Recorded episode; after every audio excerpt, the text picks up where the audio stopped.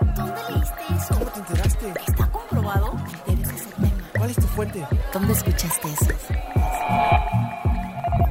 Historias para mentes curiosas.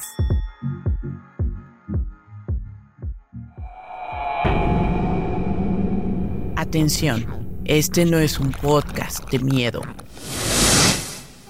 Aunque podría parecerlo.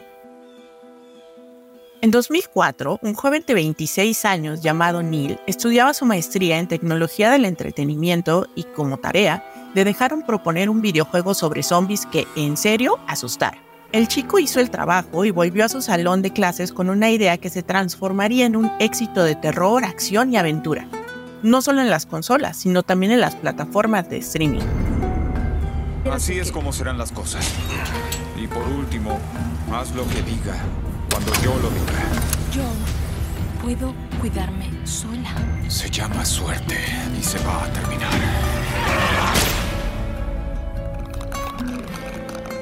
¿Escuchaste? Sí, me refiero a The Last of Us y claro, a su creador, Neil Druckmann. Tal vez ya habías escuchado acerca del hongo que aparece en la serie, Cordyceps, que infecta insectos, toma el control de su sistema nervioso, manipula sus movimientos para que dispersen esporas y consume su cuerpo hasta que no queda nada del bicho original. Neil Druckmann vio un documental al respecto y luego imaginó que algo así podría ocurrirle a los seres humanos.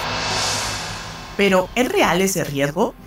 ¿Son los hongos tan malvados como los pintan en The Last of Us? ¿Deberíamos temerles sobre todo con el aumento de la temperatura del planeta? Quédate conmigo para descubrirlo.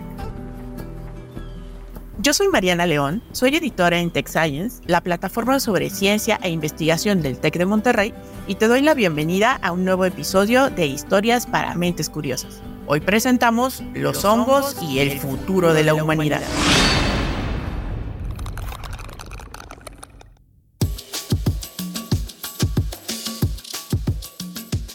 Para hablar de hongos, antes debemos saber cómo se definen. La doctora Patricia Vélez investiga a estos organismos en el Instituto de Biología de la Universidad Nacional Autónoma de México y esto nos comentó. La definición de hongo es un poquito compleja de, de, de enunciarla tal y como nos gustaría. Más bien desde la ciencia lo que hacemos es enlistar una serie de características, ¿no? Es como la vida, ¿qué es la vida? Bueno, yo te puedo decir cómo es un organismo vivo, ¿no? La primera característica que define a los hongos es que son seres heterótrofos. Esto significa que, a diferencia de las plantas que transforman la energía del sol en nutrientes mediante la fotosíntesis, los hongos tienen que obtener su alimento del medio exterior. En ese sentido, se parecen más a nosotros que a las plantas y de hecho conforman un reino aparte, el reino fungi, que evolutivamente hablando está más emparentado con el reino animal. Son osmótrofos, eso es una característica bien interesante porque significa que la digestión, si lo queremos ver desde el punto de vista antropocéntrico, sería como que nosotros sacáramos todos los jugos del estómago digestivos a través de nuestra piel y la digestión la hiciéramos afuera de nuestro cuerpo.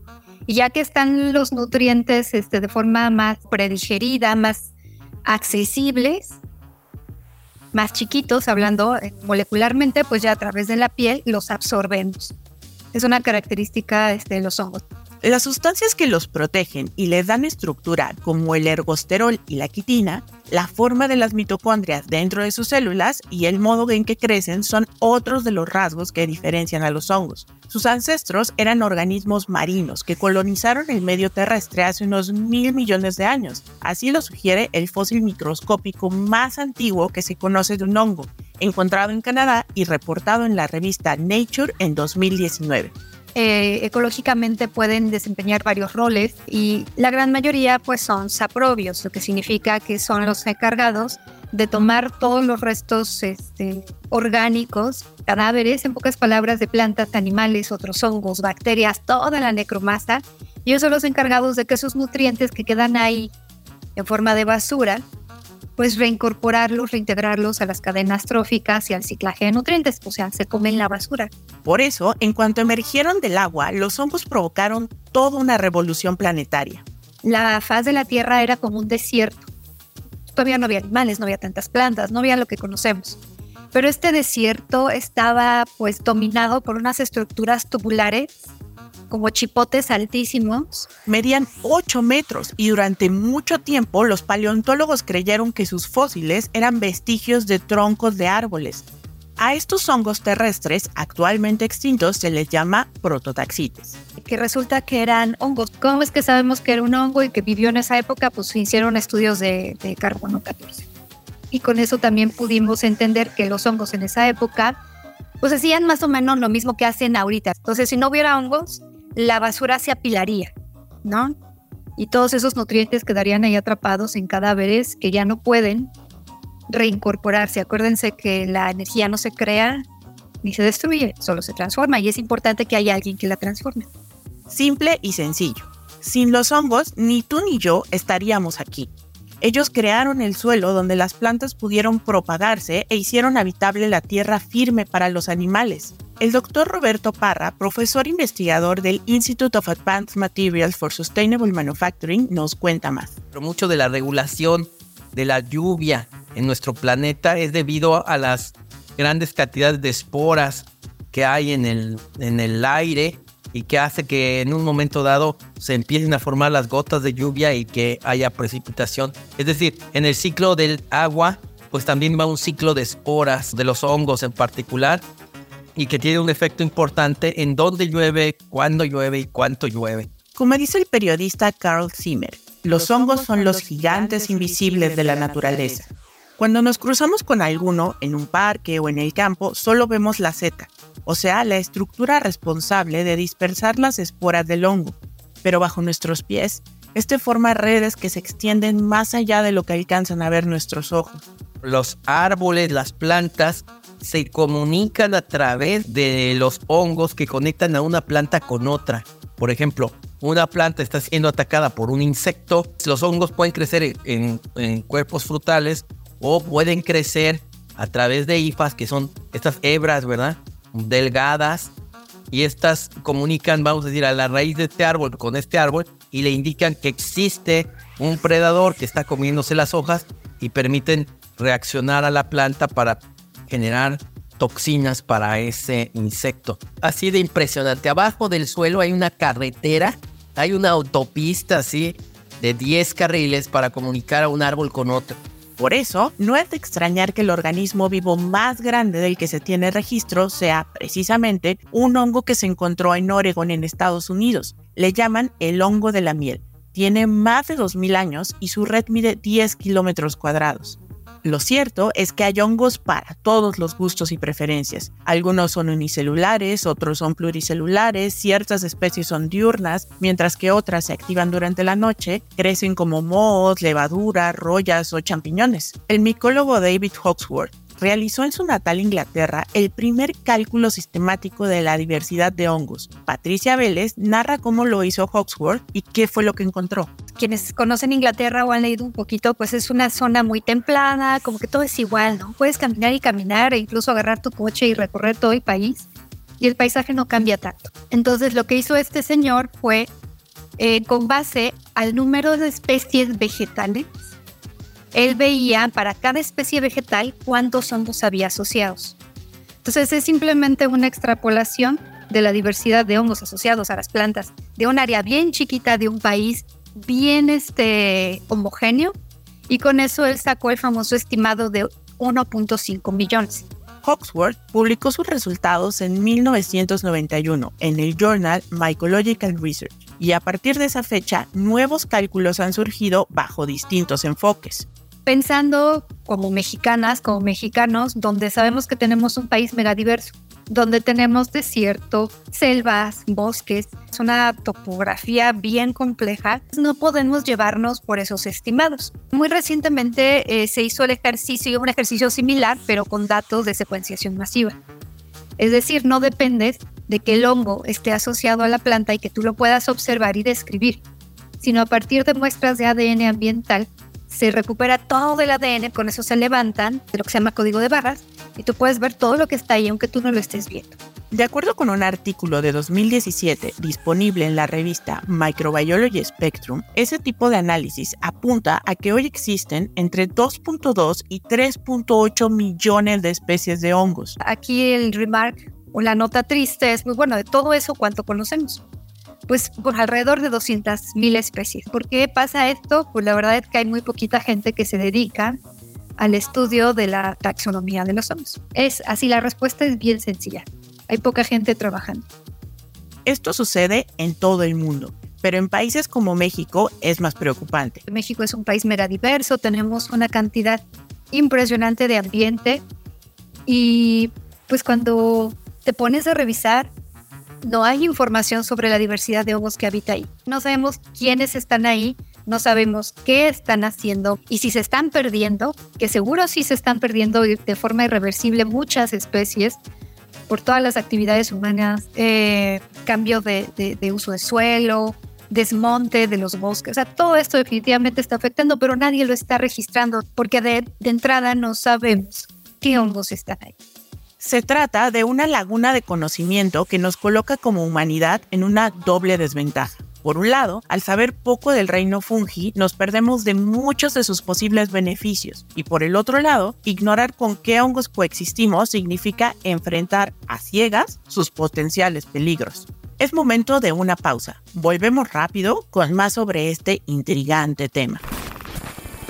Si quieres conocer más sobre el comercio y los negocios, te invitamos a escuchar Territorio Negocios. La experiencia del cliente o del usuario es cada vez más importante. El podcast en el que hablamos sobre las nuevas tendencias de innovación, emprendimiento, finanzas y liderazgo en México y en el mundo. Escúchalo en Spotify, Apple Podcast y Google Podcast. Historias para mentes curiosas.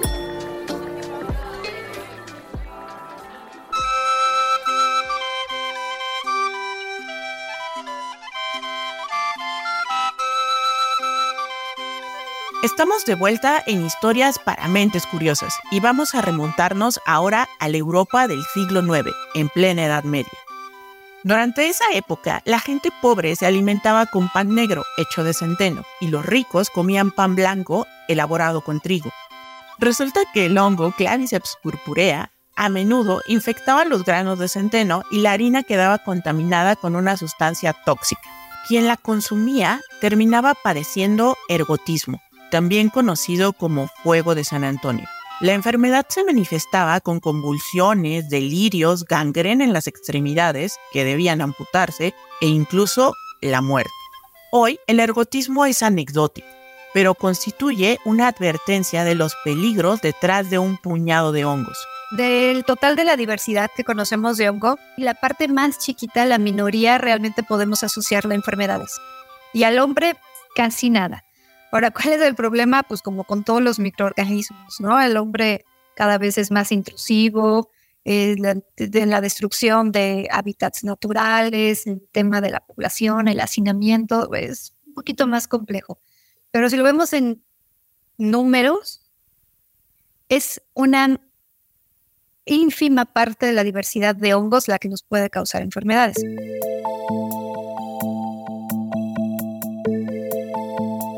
Justo hace un año, la Organización Mundial de la Salud publicó por primera vez una relación de los hongos a los que más debemos temer. Y no, el villano de The Last of Us no estaba incluido, pero los 19 que sí están en la lista son una amenaza creciente por varias razones. Primera, porque para la mayoría de los patógenos fúngicos no se dispone de pruebas diagnósticas rápidas y sensibles. Segunda, porque actualmente solo hay cuatro clases de medicamentos antimicóticos y muchos hongos infecciosos se han hecho resistentes a ellos por el mal uso que les hemos dado. Y tercera, porque la incidencia y el rango geográfico de las enfermedades fúngicas están expandiéndose por todo el mundo en respuesta al calentamiento global, el aumento de los viajes y el comercio internacional. Entonces, recapitulando, una tierra plagada de humanos convertidos en zombies por un hongo solo tiene lugar en la ficción. Ante lo que sí debemos estar alerta es a una posible pandemia fúngica, semejante o incluso peor que la que vivimos con COVID-19. Y el escenario se pone todavía más distópico si consideramos a los hongos patógenos de las plantas que nos sirven de comida. El primer acercamiento que tuve al trabajar con el reino fungi fue en la licenciatura. Yo soy químico farmacobiólogo y en el centro donde estudié se, eh, se especializaban mucho en la microbiología. Parte de ella eh, estudia precisamente a estos organismos. Entonces, como me fue gustando más lo que fue el área de alimentos, fui teniendo cierto acercamiento a trabajar con la, la microbiología y el rol que tienen estos organismos en, en los alimentos. A quien escuchamos es Mari Carmen Iñiguez, quien actualmente realiza una estancia postdoctoral en el Institute of Advanced Materials for Sustainable Manufacturing, el TEC de Monterrey. Se estima que alrededor del 30% de la producción mundial de alimentos se pierde debido a la actividad de, de microorganismos, siendo de principal interés pues el grupo de los hongos, porque sintetizan enzimas, algunas de ellas pectinasas, que producen esta degradación de la pared celular de los frutos. En los países de medianos y bajos ingresos, estas pérdidas son catastróficas, de hasta 50% de todo lo cosechado. ¿Hay manera de evitarlo? Sí, ya a eso se dedica Íñiguez. Recientemente, la científica publicó un artículo en la revista Food Chemistry X, donde describe el desarrollo de un recubrimiento antifúngico elaborado a base de hojas de árbol de yaca para preservar frutas tropicales. Lo genial de su propuesta no solo fue que inhibió la germinación de esporas y el crecimiento de hongos hasta en un 99%, sino que la cubierta era comestible.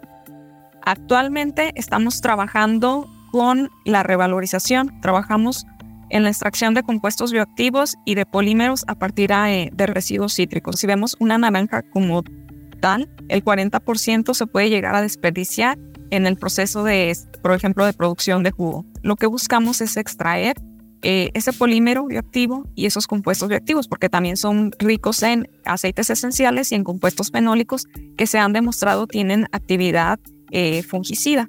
Uno de los frutos que más le interesa proteger al especialista es el aguacate, y a continuación explica por qué.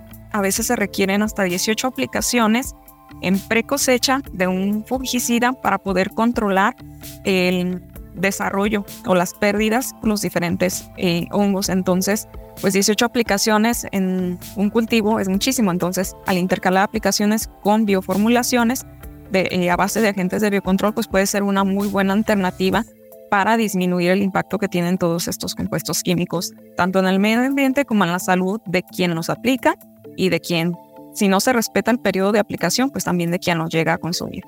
Mari Carmen recibió este año la beca para las mujeres en la ciencia L'Oreal UNESCO Academia Mexicana de Ciencias, que le permitirá seguir explorando los retos y oportunidades que suponen los hongos, Roberto Parra, quien lidera el proyecto Sistemas de Bioproducción para el Institute of Advanced Materials for Sustainable Manufacturing del TEC, hace lo propio, pero desde enfoques distintos. Por ejemplo, en 2013 y 2015 publicó un par de estudios en Interface, una revista de la Royal Society de Londres. Ahí reportó cómo las variaciones de humedad y temperatura influyen en la expresión de los genes que hacen tóxicos a ciertos hongos, por ejemplo, uno capaz de infectar a los seres humanos y otro que daña al maíz. En realidad, yo tengo pues este mucho interés, siempre he tenido pasión por todos los diseños de, de bioprocesos, yo diseño bioprocesos. Y lo que lo llevó a interesarse por los hongos fue la producción a gran escala de unas sustancias muy peculiares. Hay una enfermedad eh, que le llaman el de las plantas locas, en las que las plantas crecen de forma repentina y bastante acelerada y el crecimiento es tan grande que las plantas se caían. Y esto después descubrieron que había un hongo que las infectaba, que era la giberela. Es un fitopatógeno que produce hormonas de crecimiento celular de las plantas. Se llaman giberelinas y a Roberto Parra le interesó que paradójicamente podían ser usadas a favor de la producción vegetal. Y ahora las giberelinas se utilizan para el control eh, y crecimiento de los cultivos en la agricultura y las giberelinas pues tienen un valor muy alto en el mercado. Un kilogramo de, de giberelinas puede dar arriba de un millón de dólares. Entonces tiene un potencial en el mercado producir eh, este hongo. Giberela es originario de Japón, pero Parra también ha trabajado con hongos mexicanos. Cuando llego al TEC de Monterrey, empecé a colaborar con el doctor eh, Hernández Luna de la Universidad Autónoma de Nuevo León. Y, dentro de esa colaboración estuvimos buscando algunas especies de hongos regionales eh, de aquí y se aislaron varios, pero uno particular era CS43, cero de la silla 43. Este hongo eh, es un Pignoporus sanguineus, son estos hongos que crecen alrededor de la madera y que tienen un color rojo. Y este hongo lo empezamos a cultivar en el laboratorio. Con el objetivo de obtener unas enzimas llamadas lacasas, que son muy versátiles. Hemos estado utilizando enzimas lacasas para degradar contaminantes derivados de, derrames petroleros en Houston. Hemos estado trabajando con, con este Chevron eh, varios años en el tratamiento de agua. Hemos también hecho algunas modificaciones del pan Estamos ahorita viendo justamente con la Universidad de Dinamarca, DTU, la aplicación de enzimas para degradación de colorantes en la industria textil. Tenemos también la parte de la síntesis química, aplicaciones de nueva industria farmacéutica de estas moléculas en productos mejores para la industria eh, farmacéutica como la diosgeninda. Los hongos, ya lo dijimos, son seres revolucionarios. Inician una época porque desde, desde los experimentos de Fleming, cuando em, tenía unos cultivos de bacterias patogénicas y cae el hongo Penicillium chrysogenum ahí e inhibe el crecimiento de las bacterias y a partir de eso detona el desarrollo de la biotecnología, pues es un hongo, ¿no? Un hongo el que empieza a empujar el desarrollo de procesos farmacéuticos con la producción de la penicilina y durante la Segunda Guerra Mundial de forma muy acelerada el escalamiento de los reactores para abastecer de antibióticos a los soldados. Todo esto da como que el inicio de la, vamos a decir, una revolución biotecnológica. Piénsalo así. Los hongos hacen de todo. El proceso que te puedas imaginar o con el que puedas soñar seguramente ya lo está haciendo un hongo. Y por eso son los grandes aliados de la biotecnología. Te explicamos más después de la pausa. Si quieres conocer más sobre cómo cuidar tu salud, te invitamos a escuchar Hola de Salud. La prevención hoy es parte del tratamiento. El podcast en el que nuestros expertos te darán consejos para vivir de manera sana, equilibrada y feliz. Felicidad, ese sería un objetivo último. Escúchalo en Spotify, Apple Podcast y Google Podcast. Historias para mentes curiosas.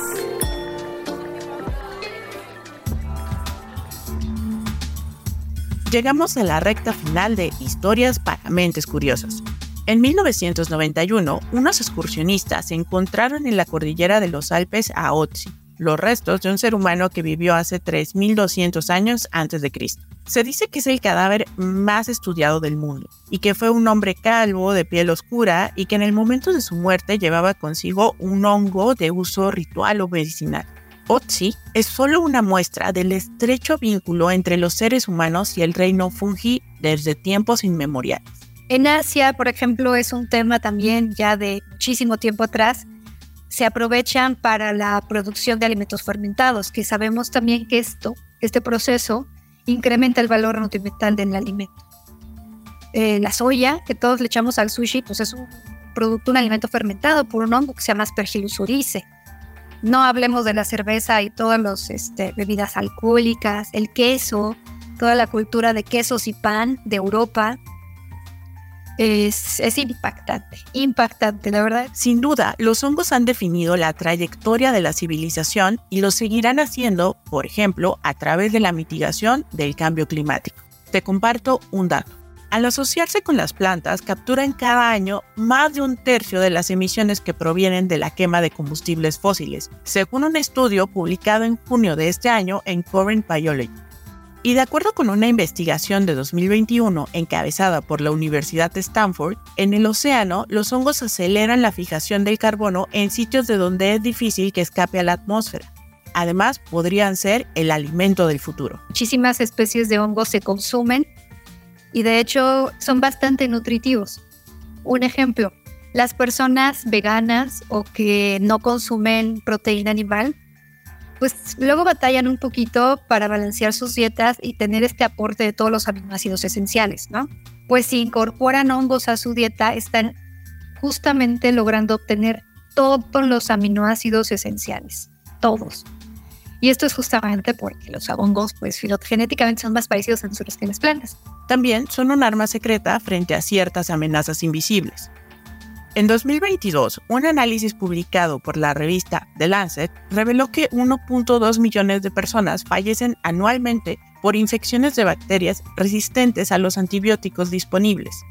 Los hongos, como buenos farmacéuticos de la naturaleza, son una prometedora fuente de nuevos medicamentos y nos apoyaremos en ellos cuando tengamos que adaptarnos a las crisis por venir. Ahorita estamos trabajando muy fuerte para eh, describir la diversidad en algunos ambientes, por ejemplo, en zonas áridas. Entonces imagínate las proteínas o las enzimas de esos hongos que viven bajo ese estrés hídrico. Podríamos usarlo para mejorar los cultivos Ahorita el problema que tenemos es la desertificación, que está subiendo la temperatura en el planeta. Entonces se nos vienen problemas en la agricultura bien fuertes. ¿Podríamos voltear a ver esos hongos? Es una alternativa.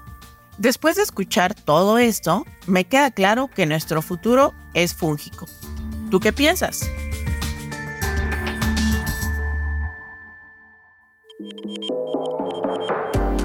Esto fue Historias para Mentes Curiosas, un podcast de Tech Science, la plataforma del TEC de Monterrey sobre ciencia e investigación. Agradecemos a la doctora Patricia Vélez, investigadora de la UNAM, al doctor Roberto Parra, profesor investigador del TEC de Monterrey, y a la investigadora postdoctoral Mari Carmen Íñiguez, por compartirnos su entusiasmo y conocimiento acerca de los hongos.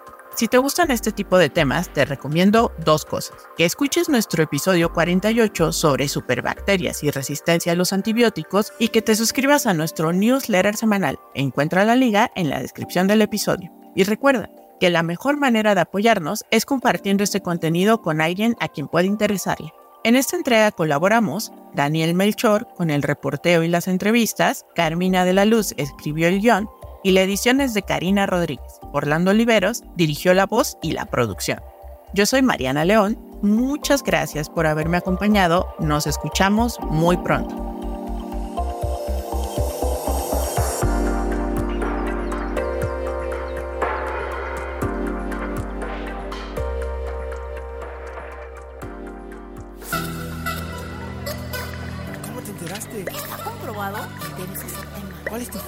¿Dónde escuchaste eso? Historias para mentes curiosas.